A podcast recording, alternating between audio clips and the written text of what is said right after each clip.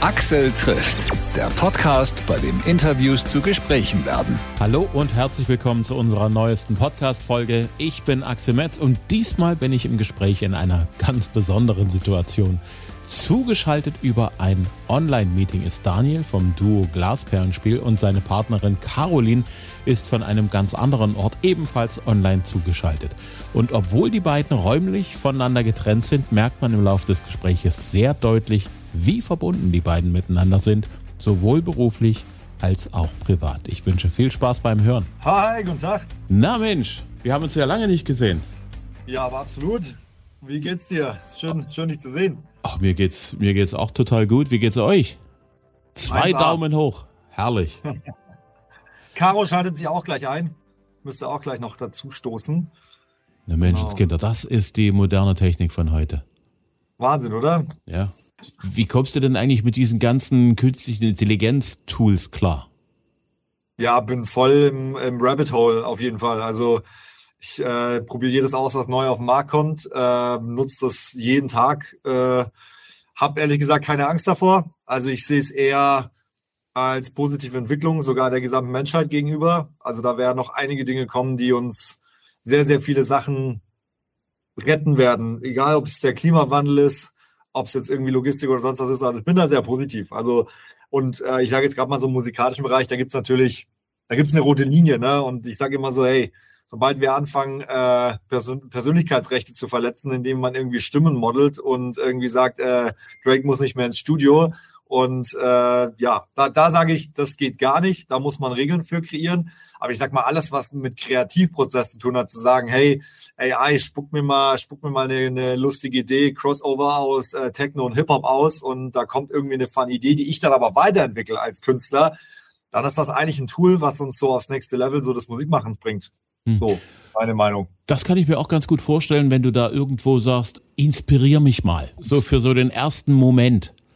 Korrekt. Und man muss sich ja immer eine Sache, muss sich immer eine Sache bewusst machen. Ähm, das ist so, äh, Caro schreibt mir gerade, dass sie nicht reinkommt. Moment, ich versuche gerade nochmal den Link zu schicken. Ich glaube, sie hat auf den falschen Link geklickt, weil es kursierten mehrere. Genau, man muss es quasi immer, ich glaube, immer so ein bisschen als, äh, also irgendwann wird das ja jeder nutzen können, dieses ganze AI-Tool. Und dann ist es ja auch nicht mehr wirklich äh, geil zu sagen, ey, ich bin ein krasser Produzent und mache die Beats in so einem Style, weil dann wird jeder Zwölfjährige sagen, hä, das sage ich einer AI und die macht es genauso.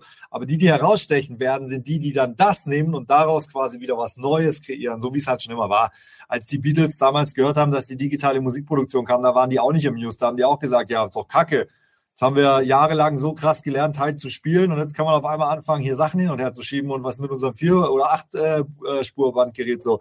Aber das sind halt Sachen, da kannst du dich nicht vor versperren, sondern da, da wirst du abgehängt. Also am Ende musst du da, glaube ich, so deinen Weg finden und versuchen halt da wieder neue künstlerische, künstlerische Schaffart reinzubekommen. Hm, Und auf der anderen Seite ist es ja auch schön, früher hat man Brainstorming mit einem Blatt Papier gemacht. Und jetzt kannst du halt äh, mit technischer Unterstützung halt ein Brainstorm auf ein anderes, äh, Brainstorming auf ein anderes Level heben. Absolut, absolut. Oh, und da ist er auch schon. So, ich lasse ihn mal schnell zu. Und da ist er schon. Hallo, Hi. ich bin Sorry, schwer irgendwie- begeistert, Ich auch. weil hier haben wir eine Dreierkonferenz. Das ist schon cool, dass wir Das da ganz einfach miteinander Auch reden gut. können. Gut auch, dass ich es jetzt auch geschafft habe, weil ich war schon wieder auf dem Laptop, hat es irgendwie. Nee, die, äh, die hat uns zwei Links geschickt, aber du hast den richtigen gefunden. Ups, sorry. Na Mensch, wir, wir haben gerade eben schon festgestellt, wir haben lange nicht miteinander gesprochen. Lange, dass Ja. ihr, lange her, dass ihr in Dresden wart. Kommt demnächst mal wieder, hoffentlich. Ja, hoffen, hoffen wir auf jeden Fall, kommen wir. Auf der Tour sind wir ja auch dort. Also wir sind ja in Leipzig und in Dresden. Da freuen wir uns ganz besonders drauf. Weil man muss ja auch immer sagen, so äh, die ganzen Sommerfestivals und so, die wir tatsächlich so Leipzig, Dresden in dem Raum gespielt haben, waren immer eigentlich Highlights, weil ist auch nicht. Also für uns ist es irgendwie so eine Area.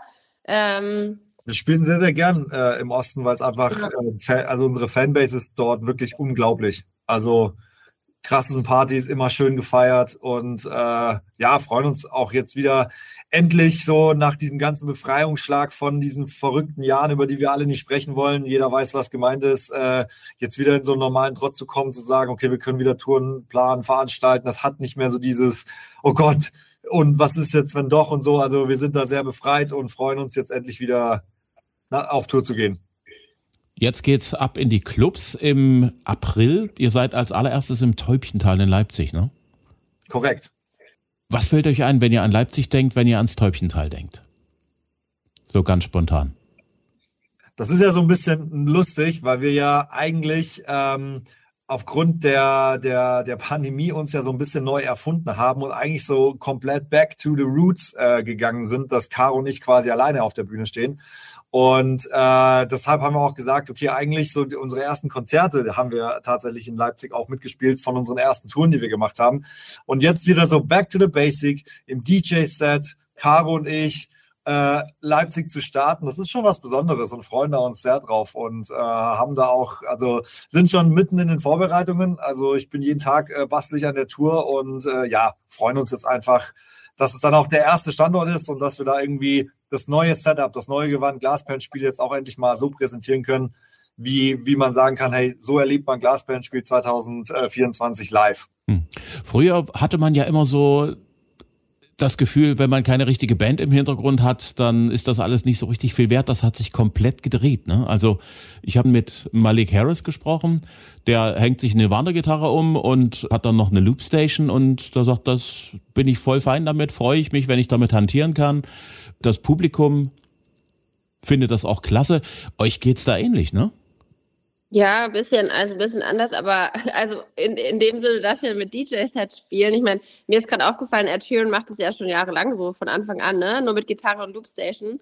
Und bei uns ist ja das Lustige, wir sind ja anfangs auch nur zu dritt gewesen. Wir hatten das eigentlich, wie Daniel gesagt hat, das war, ist für uns jetzt schon back to the roots so ein bisschen mal. Wer für uns ähm, war es immer wichtig, dass wir uns als Musiker aber trotzdem weiterentwickeln. Ne? Wir sind halt durch verschiedene Phasen auch gegangen. Anfangs standen wir zu dritt auf der Bühne, unser Schlagzeuger, aber wir hatten auch quasi ein DJ-Set plus Schlagzeug.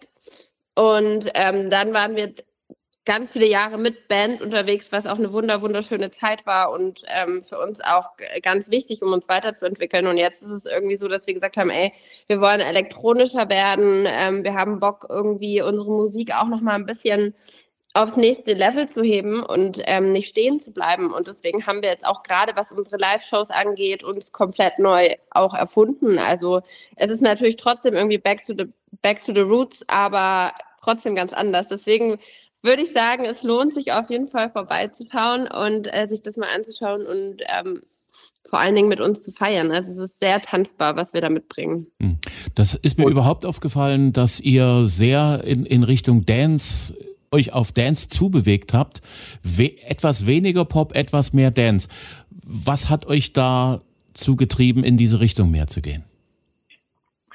Ja, ich glaube, das ist natürlich so ein bisschen mein Background. Also ähm, irgendwie, ich habe äh, also schon immer elektronische Musik gehört. Also meine erste Platte, die ich bewusst wahrgenommen habe, war von Daft Punk.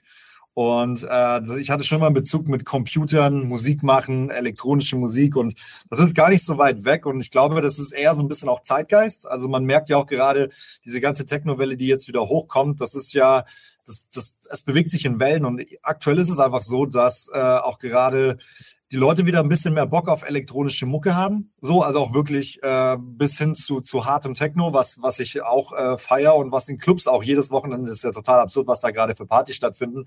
Und äh, lustigerweise, weil ich war, also, ich, also das letzte Mal, als ich mich dran erinnern konnte, das war so Anfang der 90er, da war ich irgendwie, keine Ahnung, da war ich fünf, sechs, sieben Jahre alt und ähm, habe diesen Sound schon irgendwie so miterlebt und jetzt kommt er so zurück und ich kann ihn endlich selber produzieren, was irgendwie äh, eine total schöne Sache ist. Und für uns ist es auch ganz wichtig zu sagen, dass auch unser Live-Setup ist was sehr Dynamisches. Also, obwohl wir jetzt nicht mal mit Band auf der Bühne sind, man wird keinen Mix so hören, wie man den jetzt irgendwie äh, im Radio hören würde. Also, wir machen uns da sehr viel Gedanken darüber, wie wir das live umsetzen, dynamisch sind, trotzdem dass wir ein DJ-Set sind, interagieren, dass das nicht so dieses, äh, also ich glaube, was nicht so funktionieren würde, wäre jetzt einfach zu sagen, okay, das sind unsere Songs und wir machen das jetzt, sondern das ist wirklich ein, ein Live-DJ-Set, muss man sich vorstellen. Und äh, da steckt sehr, sehr viel Arbeit drin, sehr viel Detailarbeit äh, auch, was, was, was ich, wo ich einfach unfassbar Bock drauf habe. Und für mich ist auch immer ganz, ganz wichtig, ähm, den Menschen, also unseren Fans, die beste Experience und das beste Entertainment zu geben, wenn die an unsere Konzerte kommen. Und da äh, versuche ich auch immer den besten Rahmen zu finden. Und für, für Dance und für, für Techno und generell für EDM ist das einfach äh, das beste Medium, das das transportieren kann, was Energie, was Level, was einfach Performance angeht. Und äh, das war auch so ein bisschen der Beweggrund, warum wir uns entschieden haben, auch einfach mehr in diese Richtung zu gehen. Weil es auf der einen Seite so Zeitgeist ist und äh, weil wir einfach auch schon mal, also ich persönlich auch extrem viel Bock auf diesen Sound hatte und wir eigentlich auch schon immer elektronische Musik gemacht haben. Und das ist einfach so ein bisschen, dann geht mal ein bisschen mehr da, ein bisschen mehr da. Aber äh, an sich äh, sind wir sehr bei unseren Wurzeln, aber natürlich machen wir auch die Ausflüge mit und lassen uns von neuen Sachen inspirieren. Hm. Ähm, wenn ihr so einen klassischen Konzertauftritt hattet, war im Prinzip die Rollenverteilung relativ klar. Du standest hinter deinen ganzen Synthesizern und Geräten und du hast vorn die Frontfrau gegeben. Inwiefern unterscheidet sich das jetzt zu eurem aktuellen DJ-Set? Ähm, ja, ich glaube, dass Daniel auch dadurch, dass wir dann nur zu zweit auf der Bühne sind und ähm, wirklich da er so komplett in seinem Element ist mit seinem DJ-Set und den Produktionen, ähm, habe ich auch, also rückt er auch so ein bisschen weiter nach vorne, was ich aber super finde. Also er hat dann auch so, ähm, zum Teil sein ganz eigenes Solo-Set in unserem, ähm, während unseres Konzerts quasi, was ich mega feier, auch selber. Und äh, ja, sollte man auf jeden Fall allein schon deswegen äh, vorbeikommen. Und natürlich, also ich finde es auch wirklich, ich fand es auch richtig seltsam am Anfang, dachte ich mir so, hm, wie ist denn das eigentlich jetzt komplett ohne Band auf der Bühne zu stehen? Auch als Sängerin, ähm, aber dadurch, dass das Set, wie Daniel gesagt hat, einfach so dynamisch ist, funktioniert es super mit Live-Gesang. Und es ist auch, ähm, ja, was Besonderes, würde ich fast behaupten, dass man ein DJ-Set hat mit ähm, Live-Performance, also mit Live-Gesang vorne dran. Das ist auf alle Fälle eine coole Geschichte. Abgesehen vom Gesang, drückst du dann dort auch mit auf Knöpfe oder hältst du dich da ein bisschen zurück oder sorgst für gute Laune und für gute Vibes? Also ich sage mal so, besser ist, besser ist es, wenn ich keine Knöpfe ja. drücke. Das, da muss man dazu sagen, wir haben das natürlich auch ausprobiert und äh, das ist so krass, wenn du nur zu zweit auf der Bühne bist, da verzeiht halt nichts einen Fehler. Das ist wirklich krass. Also wenn der Fokus nur auf zwei Personen liegt. Bin da ein zu großes Risiko oder was? nein, nein, nein, gar nicht. Aber wir hatten, wir haben das ja auch geprobt und alles. Aber das ist, das ist eine Riesensache, die wir natürlich sofort gecheckt haben. Okay, krass. Das ist eigentlich, das gehört noch besser vorbereitet, weil da wird kein Fehler verziehen. Das, das, das wird sofort klar, wenn da irgendwas nicht passiert, so wie es passieren muss. Und äh, das macht es natürlich auch ein bisschen herausfordernder. Und aber trotzdem, dass nur Caro und ich auf der Bühne stehen, das hat auch nochmal ey, wir schreiben die Songs zusammen im Studio, am Klavier, äh, produzieren die, bringen die raus, remixen sie nochmal, äh, überlegen uns, die nochmal in einen ganz anderen Live-Kontext zu packen. Das ist so, dieser ganze Prozess ist immer Caro und ich und dass wir jetzt dann auch zusammen auf der Bühne stehen, auch nur Caro und ich, das hat schon irgendwas Magisches, was ich davor gar nicht so bewusst wahrgenommen habe. Aber nachdem wir dann mal so fünf bis 15 Shows gespielt hatten, war das für mich eigentlich so, boah, krass, das, das macht alles so Sinn. Ja, wenn ich das so mir überlege, das erinnert mich so ein bisschen an Sophie Tucker.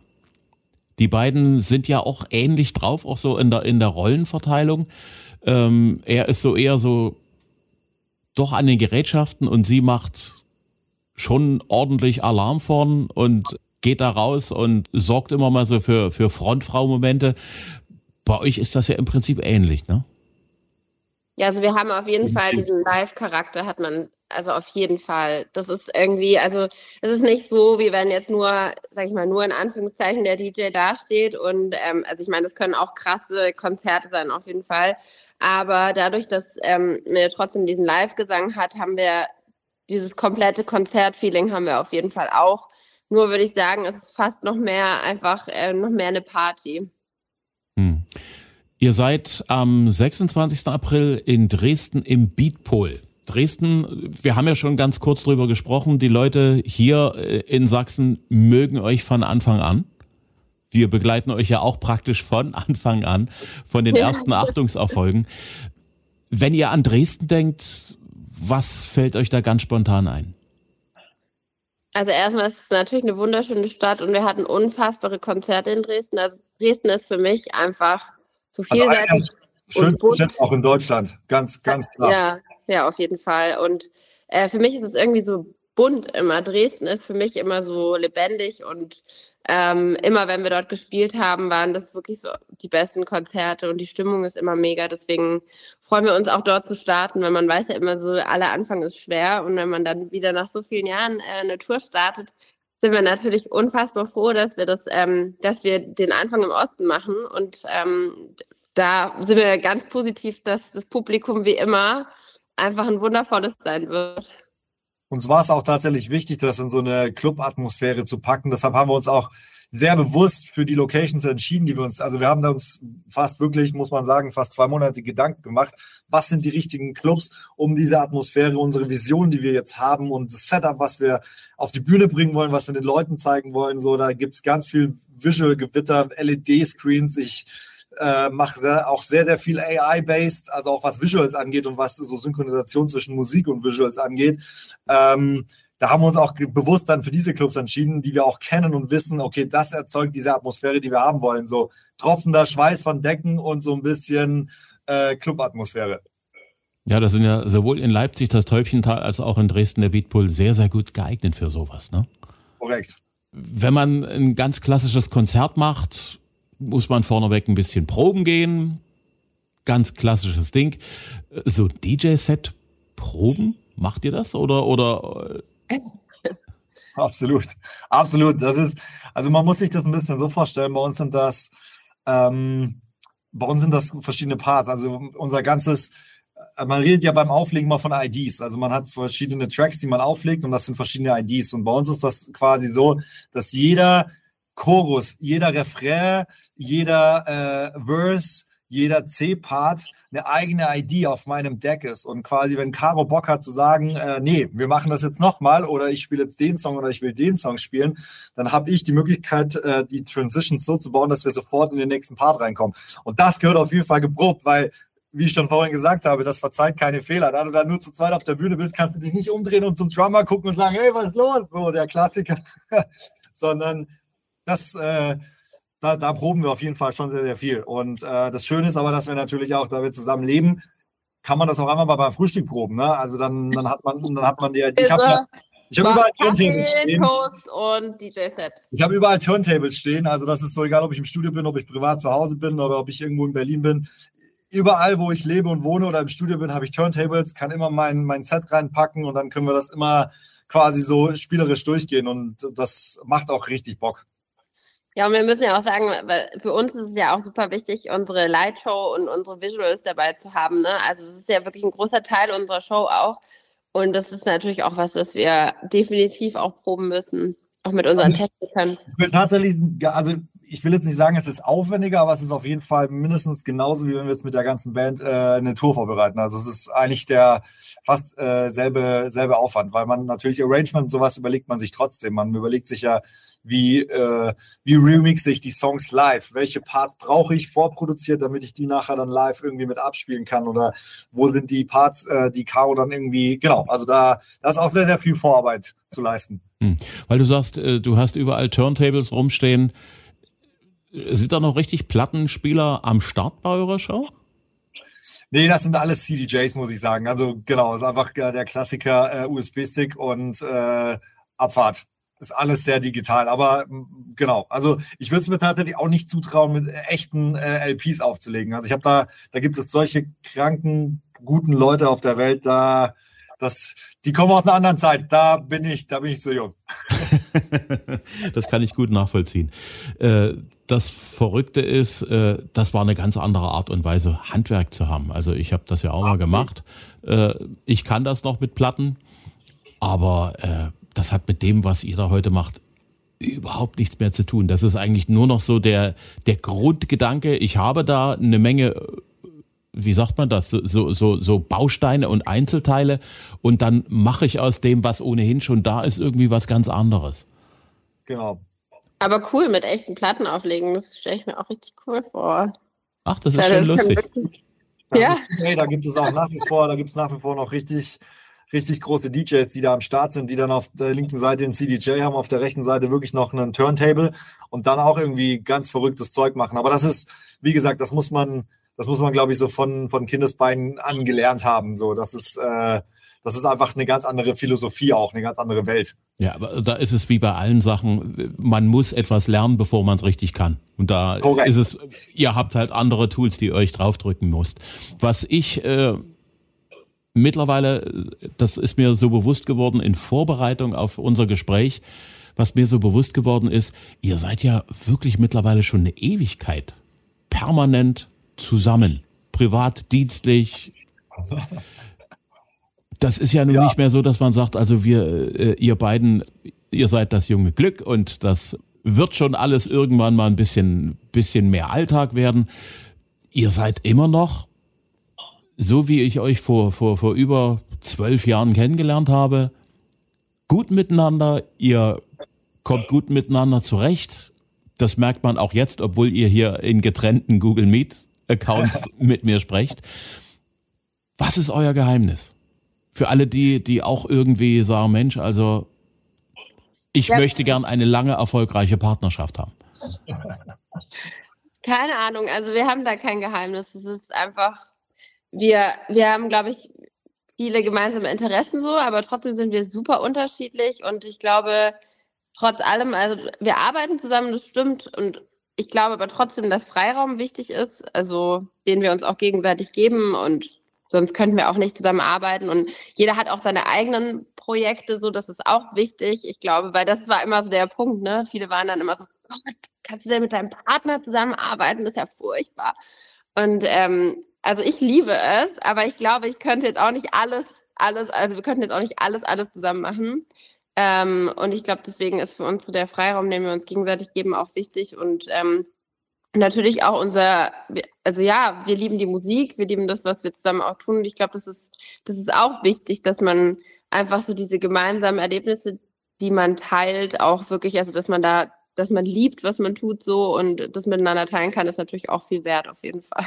Ja, ja wir, werden das, wir, werden das, auch gefragt, so was ist das Geheimnis, aber das ist immer, ist immer schwer zu beantworten. Das hätte ja auch komplett schief gehen können. Das, äh, das weiß man da vorher nie. Und äh, aber ich glaube, so ein ganz großer Faktor ist, also Caro und ich, wir sind zusammen erwachsen geworden, so äh, mit demselben Ziel und mit derselben Vision und hatten natürlich auf unserem also was wir zusammen erlebt haben, ist eigentlich, das, das, ist, das ist unbeschreiblich. Also die, die krassesten Downs, die krassesten Highs und das immer quasi auch als Partner zu erleben, das, das schweißt schon auf eine ganz, ganz besondere Art zusammen und äh, das, das fühlt sich bis jetzt einfach gut an und wir haben so dieselben Ziele. Wenn wir im Proberaum äh, sind, dann, dann, dann wollen wir beide so dass wir haben so ein Ziel und das, das ist schon, das ist schon sehr, sehr cool. Hm. Das finde ich sehr, sehr spannend, dass er sagt, ja, wir haben viele Dinge gemeinsam und die machen wir auch gemeinsam, finden wir auch gut, aber wir lassen uns auch gegenseitig Freiräume. Das macht ihr ja im privaten Raum so, wenn ich das richtig verstanden ja. habe.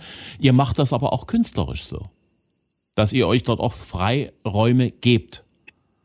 Ja, auf jeden Fall. Also Daniel hat auch sein eigenes Projekt, äh, dann auch wirklich Turntables ohne mich. Finde ich aber mega cool.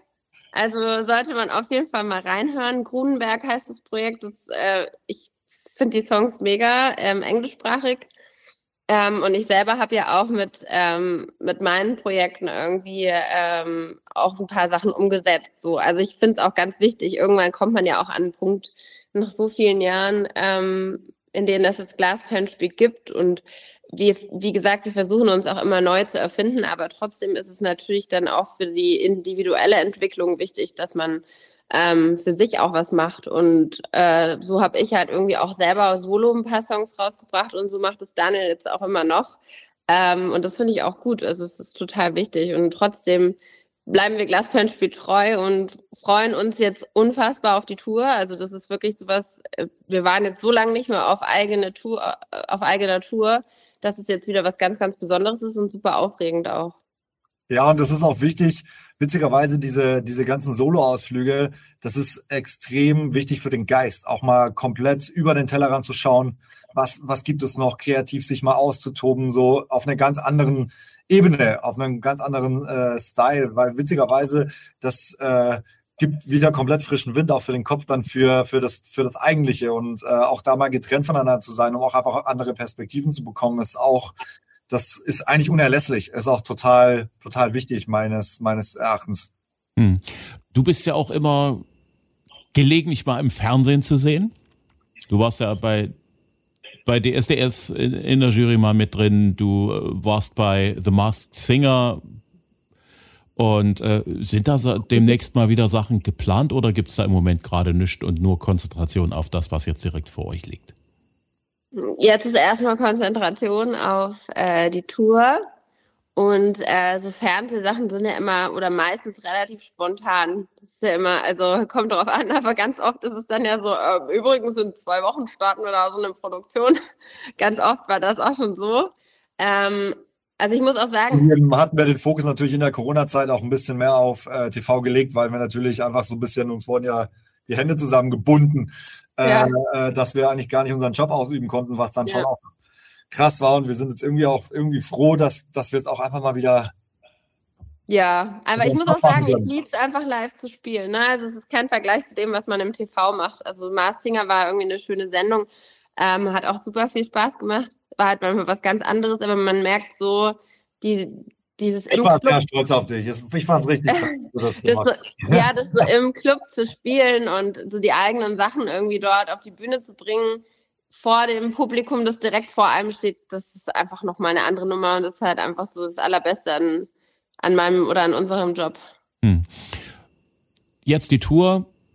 Gibt es demnächst ein Album, ein neues? Weil ich gucke gerade so, euer letztes 2018 ist ja auch schon wieder sechs Jahre her.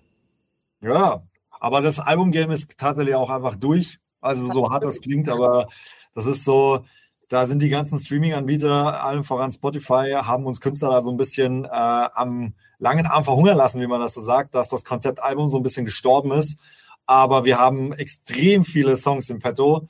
Und ähm, das ist ja auch absurd. Es gibt gerade einen DJ, der einen Remix gemacht hat äh, von unserer Single, die 2011 rausgekommen ist, von Echt, was ja gerade wieder einen Streaming-Hype erlebt. Und äh, da wandelt sich gerade so viel.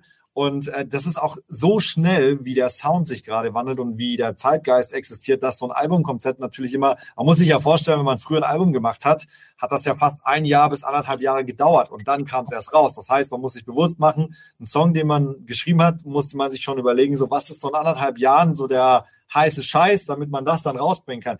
Dieses Konzept, diese Denkweise, die funktioniert in der Streaming-Welt überhaupt nicht mehr. Also das ist, äh, du hast das Ding geschrieben und jetzt haust du es raus, weil äh, sechs Wochen später ist das vielleicht gar keine, hat gar keine Relevanz mehr. So und ähm, deshalb ist die, aber das geht allen Künstlern so. Das ist jetzt nicht nur äh, generell jetzt so unsere Meinung, sondern das ist, man merkt ja, dass gerade eher der, der Fokus auf One-Track liegt. Und wenn du dann sagst, okay, jetzt hast du mal 12, 13 Songs rausgebracht, dann kannst du doch auf jeden Fall nochmal auf ein Album koppeln. Aber man kann sich auf jeden Fall freuen, weil wir haben extrem viele Songs äh, noch im Petto, die wir jetzt auch nach und nach alle veröffentlichen werden. Und ähm, es wird auf jeden Fall zur Tour auch nochmal ein, zwei neue Tracks geben. Also das, äh, das, das ist so das neue Game. Also das, das ist das neue Musikbusiness.